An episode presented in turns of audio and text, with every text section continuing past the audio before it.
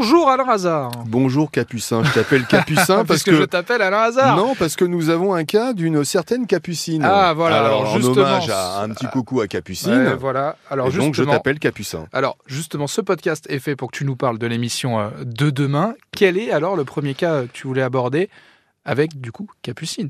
En devenant propriétaire d'un appartement spacieux à Biarritz, Capucine pensait pouvoir recevoir régulièrement pour s'en occuper son père souffrant, mais depuis huit mois, elle vit un cauchemar réveillé. Elle a d'abord découvert que son logement était infesté d'énormes cafards, et comme si cela ne suffisait pas, évidemment, mon cher Thibault, peu après, d'inquiétantes taches d'humidité sont apparues sur les murs. Le vendeur et le syndic de l'immeuble restent sourds à ses demandes. Capucine ne voit pas le bout du tunnel. Alors c'est toujours moi la première réflexion que je me fais quand ils ont fait euh, l'état des lieux d'entrée dans cet appartement. Ils n'ont pas vu euh, des petites moisissures, de petits problèmes qui auraient pu, euh, qui auraient pu les alerter?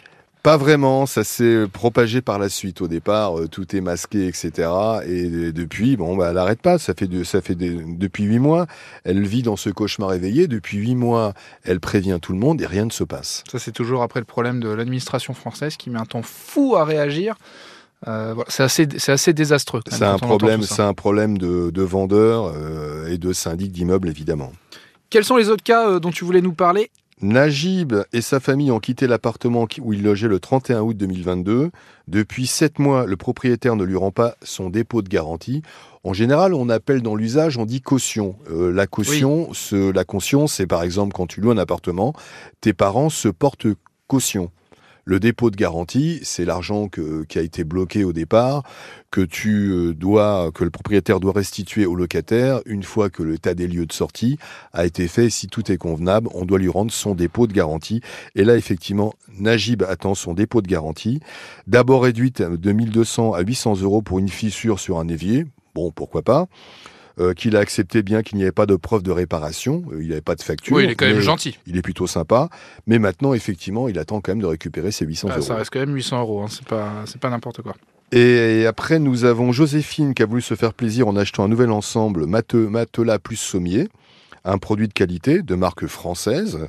Euh, problème, le vendeur ne lui a pas livré le bon matelas. Euh, donc Joséphine a renvoyé la marchandise et a demandé un remboursement. Hélas, si le vendeur a bien annulé l'achat, il n'a toujours pas remboursé. C'est toujours la double peine. Là, elle a pas le matelas et en Euh, plus et on ne la a rembourse payé. pas. Et voilà, c'est toujours à cause de l'argent. C'est toujours le problème de devoir retourner. euh, en plus, c'est un matelas, c'est quand même assez gros. hein, on parle pas d'une paire de chaussures, donc c'est toujours un peu. Je, n'arrive pas à comprendre parce qu'on n'est pas sur des volumes type, euh, tu vois, euh, Amazon où tu.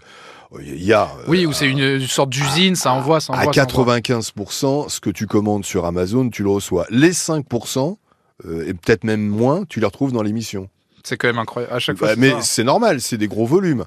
Là, on n'est pas sur, euh, sur euh, du gros volume. Donc, a priori, quand il y a marqué sur un bon de commande le matelas référence, euh, elle, a- elle est en droit d'avoir le bon matelas. Bon, on espère quand même que tous ces cas pourront se, se résoudre. Merci Alain Hazard. Rendez-vous demain 9h sur RTL. À bientôt, Thibaut.